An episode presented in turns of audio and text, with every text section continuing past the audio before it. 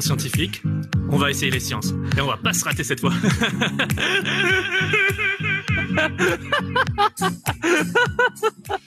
on, a tuné tel- on a tellement tuné le truc. Le meilleur jingle de tout le Ah ouais, ça, Radio Club. Ah, celui-là. Parti. Pays merveilleux, ceux qui s'aiment, vivent à deux. Merveilleux. Oh dieu. C'est en... Allez, c'est parti. C'est en 1979 que le film humoristique Les Bronzés font du ski, écrit et interprété par la troupe Splendide et réalisé par Patrick Lecomte, a apparu. Ce film met en scène euh, Michel Blanc sur un petit télésiège qui reste bloqué en pleine nuit et entame une drôle de chanson qui ressemble étonnamment à une autre chanson, Étoile des neiges. Mon cœur amoureux, t'es au piège de tes adieux. Eh oui, c'est le même rythme. Au début, l'équipe voulait reprendre cette chanson sur le télésiège. Mais lorsqu'ils ont compris que la chanson n'était pas dans le moment public et qu'elle coûtait beaucoup de pognon, ils ont décidé ben, de modifier un peu les paroles. Mais cette chanson n'a aucun rapport avec ma chronique. Dashing through the snow in a one horse open sleigh. O'er the fields we go. Les étoiles, elles sont une des représentations majeures de la fête qu'est Noël. On les retrouve dans les décorations lumineuses, en bois, en origami, accrochées aux fenêtres, dans les rues ou sur les sommets de nos sapins de Noël. Sauf quand on met un bébé Yoda. Mais cette chanson, euh, pardon, si cela peut aussi représenter le flocon de Noël, chutant lors des périodes de froid avec six branches, en parlant de ça, euh, si vous êtes intéressé par les flocons de Noël, je vous laisse regarder la vidéo de jeudi dernier.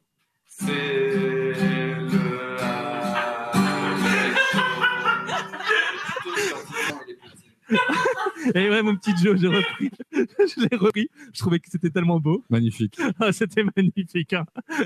Et j'ai toutes les autres. hein.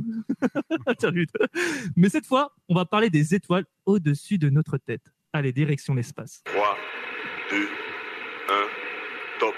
Allumage EAP, décollage. Alors, l'espace, lieu infini cachant de nombreux secrets. Quel endroit incroyable, nous positionnant comme un simple grain dans cet univers immense. Mais autour de nous, notre regard ne pourrait être que subjugué par le décor qui nous submerge.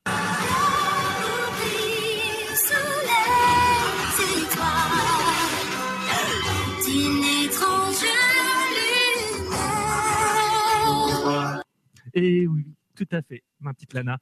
On parle bien des étoiles, ces petits points lumineux brillants les nuits dégagées. Dans l'Antiquité, les peuples imaginaient que les étoiles provenaient d'orifices percés à travers la sphère céleste. Cette sphère céleste, en fait, c'est une sphère imaginée par un observateur qui est, dont la Terre serait le centre et qui aurait l'impression que l'ensemble des points dans le ciel est une surface interne d'une balle. Les anciens, même s'imaginaient une sphère céleste de cette forme-là, avaient aussi une connaissance approfondie de la disposition des étoiles, leur permettant de les utiliser pour naviguer et leur attribuant des noms ainsi que, ainsi, que de former des constellations. Alors, maintenant, je vais parler à l'ensemble des gens avec un micro et un casque, ou euh, de toute personne autour de nous, en fait. De ces... Ouais, crier c'est forcément. De ces étoiles et constellations, connaissez-vous-en quelques-unes que l'on peut voir en ce mois de décembre? La, grand, la grande ours.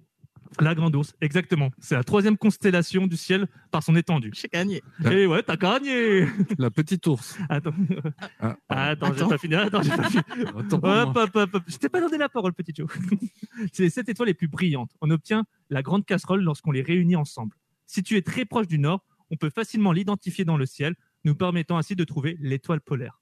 Cette constellation disparaît en automne pour tous ceux qui regardent le ciel sous la latitude 40. Ça veut dire direction dès qu'on est environ vers l'Espagne, le Maroc.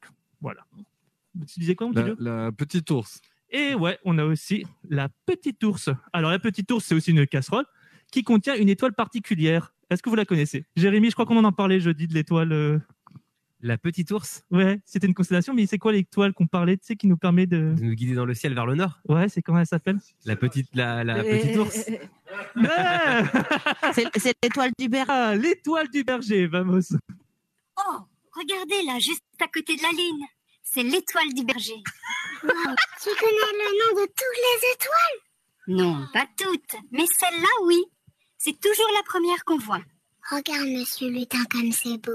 Ah, qu'est-ce qu'il a raison, petit ours brun? C'est bien ce point brillant que l'on observe en premier dans le ciel le soir, ou le dernier à disparaître le matin. Mais si ce point est si brillant dans notre ciel, les amis, ce n'est pas parce que c'est une étoile qui brille de mille feux, mais bien parce que c'est l'origine de la lumière et très proche de notre système solaire. En effet, ce qu'on appelle l'étoile du berger n'est autre que la planète Vénus, deuxième planète du système solaire à 42 millions de kilomètres, donc bien plus proche. Mais revenons à la petite ours, Jérémy. Quelle est l'étoile qui nous permet d'indiquer le nord? Comment on l'appelle? Je n'ai pas assez. Est-ce que quelqu'un le sait? L'étoile polaire. Exactement, l'étoile polaire. Qu'est-ce que tu as dit Jérémy demandais si c'était l'étoile de David. Aïe, aïe, aïe.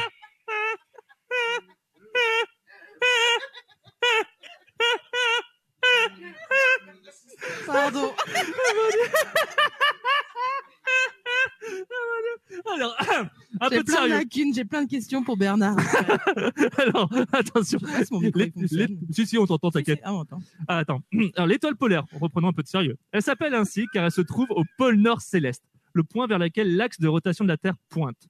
C'est pour cela qu'elle semble fixe et apporte son lot d'aide pour se localiser dans le nord.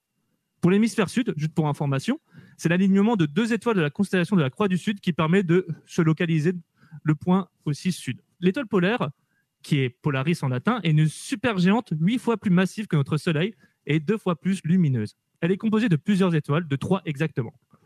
Pour la trouver, rien de bien compliqué. Dit avant la grande ours, celle en forme de casserole. En partant de deux étoiles du bout du récipient, vous prolongez de cinq fois la distance qui les sépare et vous tombez sur l'étoile polaire. Ah. Eh oui. Mais si on parle du mois de novembre, décembre, pardon, pour voir ces étoiles, cela aussi signifie que des fois, on ne peut les voir. C'est là-bas, Wendy. La deuxième étoile à droite et tout droit jusqu'au matin. Ah, il a bien de la chance, Peter Pan, de voir son étoile. Car s'il était arrivé à une autre saison ou à une heure différente, il aurait pu ne pas les voir du tout. Il aurait dû attendre l'heure pour euh, pouvoir euh, s'orienter, comme quand on prend un train, et imaginer que les étoiles sont en grève.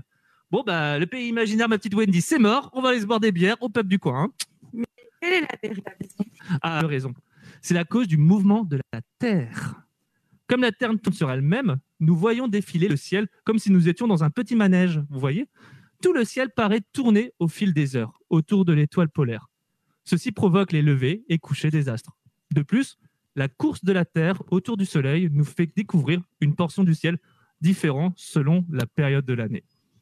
Concernant les étoiles, le Soleil, euh, concernant le Soleil, la Lune et les planètes, ainsi que les autres astres qui sont dans le système solaire, ils ont un mouvement perceptible au fil des jours ou même des semaines par rapport au fond des étoiles.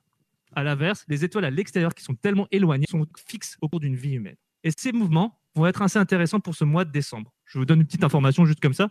Premièrement, au mois de décembre, à partir de maintenant, il n'y a plus d'attestation. Donc déjà, c'est une bonne nouvelle pour tout le monde, je pense. Oui. Et deuxièmement, le 21 décembre, nous aurons un alignement quasi parfait entre Jupiter, Saturne et la Terre. Ce, phé- ce phénomène, pardon, appelé, conjoint tous les 20 ans. Mais un alignement aussi parfait date de 1623 et le prochain sera le 15 mars 2080. Mais toutes ces étoiles, constellations, à nous deux, ont une seule origine. C'est la lumière qu'on peut observer. Je vous donne des infos. Vitesse de la lumière, 300 000 km par seconde. Ou, en mètres, 299 792 458 mètres par seconde. La lumière, elle est produite par la fusion nucléaire qui a, ayant lieu dans les différentes étoiles, comme dans le Soleil. C'est une fusion nucléaire. Mais cette vitesse de la lumière, on la connaît aussi bien pour autre chose. Vous vous rappelez de ce bruit?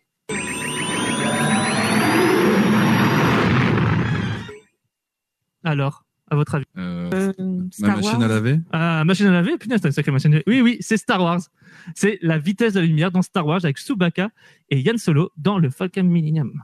À la vitesse de la lumière, on pourrait atteindre Mars en 3-4 minutes. Vous imaginez? Ce serait trop cool. Quel plaisir ce serait d'explorer le monde à la vitesse de la lumière. Vers l'infini et au-delà Exactement, mon petit Buzz. n'est pas aussi simple. Nine, nine. La lumière émise par un corps est constituée de petites particules qu'on appelle les photons. Les photons. Bernard, Photon-maton. j'aurais des questions sur les photons pour toi après. le photon, qu'est-ce que c'est? C'est une particule sans masse. Ça ne pèse rien.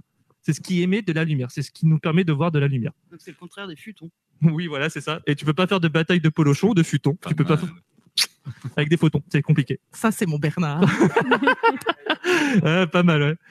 Alors, pour s'il faut déplacer un vaisseau à la vitesse de la lumière, sa masse serait infinie. C'est la théorie de la relativité restreinte d'Einst- d'Einstein. Oula, pardon. En effet, elle déclare qu'un objet subissant une accélération a acquis de la masse. À la vitesse de la lumière, notre objet aurait une masse infinie, toujours d'après cette théorie. Et en d'autres termes, il faudrait un carburant infini pour déplacer un objet de masse infinie. Actuellement, les systèmes de propulsion permettent d'atteindre au mieux 0,03 de la vitesse de la lumière. Je suis désolé de retirer les rêves à ceux qui espéraient voler à la vitesse de la lumière.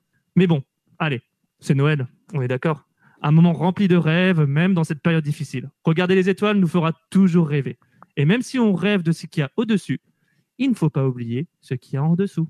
En attendant, nous n'avons qu'une seule planète, une seule Terre, et il serait grand temps d'en prendre soin bien plus que nous ne le faisons. Voilà. Merci Sean pour cette euh, phrase assez poétique, je trouve. Nous